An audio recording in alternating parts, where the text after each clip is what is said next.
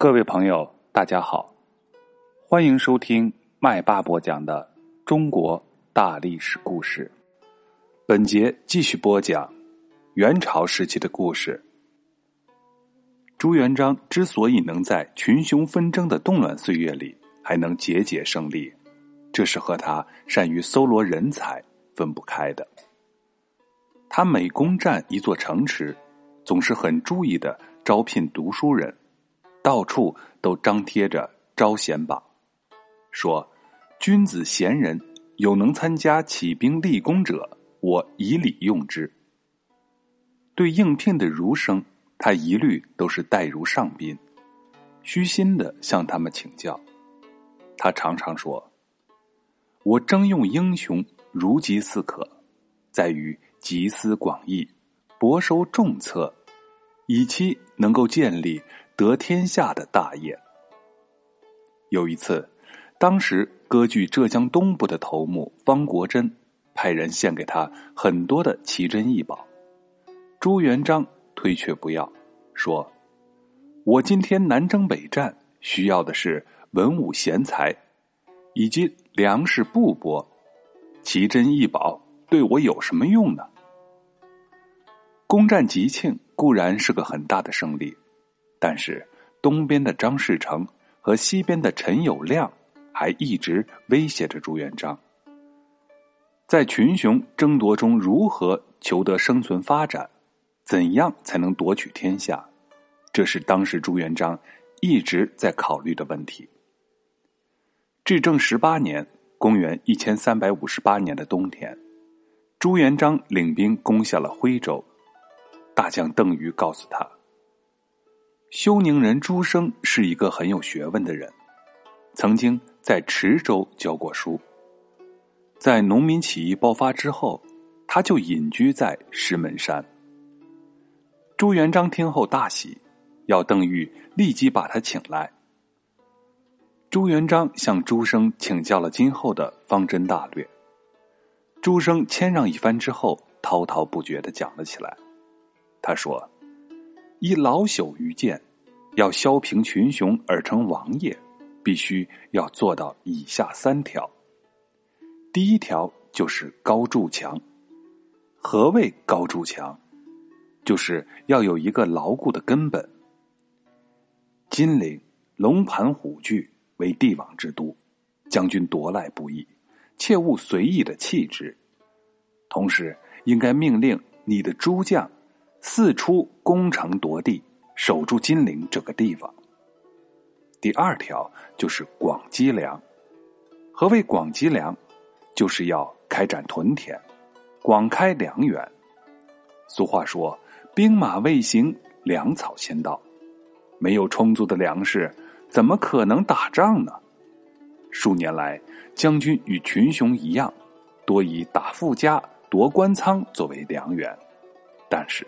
这个并非是天长日久之计。当初刘邦以汉代秦，曹操克定中原，屯田积粮就是重要的原因。那那第三条呢？朱元璋迫不及待的问道。这第三条嘛，就是缓称王。何谓缓称王？就是不要树大招风，成为众矢之的。将军是宋政权的江南行省平章，以龙凤为号，正好用此作为号召，切记不要过早的称王，以免引起群雄的妒忌。高筑墙、广积粮、缓称王这三条，请将军务必仔细斟酌。朱元璋听后大为赞赏，对朱生的话心领神会。他利用应天府龙盘虎踞的形式作为自己的统治中心，使这个城市一直非常的巩固。为了保证粮食的供给，他非常注意农田生产，禁止士兵在行军作战的时候破坏农田。同时，为了减轻农民的负担，在荒废的田地上开展屯田，专门设立了民兵万户府。在应天。江阴、衢州一带，让军队边打仗边种田，还设立了营田司，派大将康茂才负责兴修水利。朱元璋虽然占领了许多的地方，实力不断的扩大，但是他还是从属于宋政权的。从江南行省平章到吴国公，这都是韩林儿给封的，就连斗争的口号也不曾改变过。至正十八年（公元一千三百五十八年），朱元璋占领了婺州，就是今天浙江省金华。在这里设立了浙东行省。他在行省衙门口竖起了“山河焉有中华地，日月重开大宋天”的大旗。这个大旗与韩山童、刘福通的“直抵幽燕之地，重开大宋之天”的旗号是一致的。直到消灭了陈友谅、韩立儿也失败之后，他才自称吴王。他用的年号一直都是龙凤，他发布的文告第一句话总是“皇帝圣旨，吴王令旨”，这表明他仍然是要接受宋政权管辖的。朱元璋利用宋政权这棵大树，保护了自己，壮大了自己。等到他发展到足够大的时候，他就决定铲倒名存实亡的大树。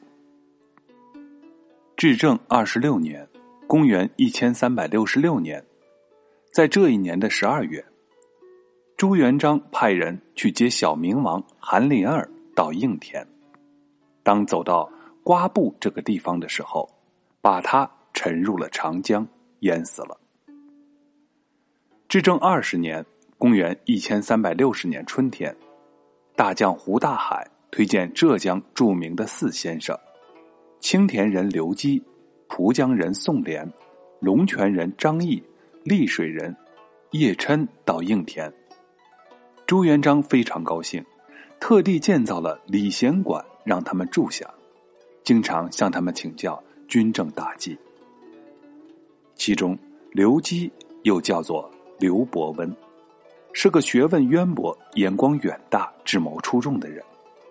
他对时局了如指掌。他出的主意，朱元璋都言听计从。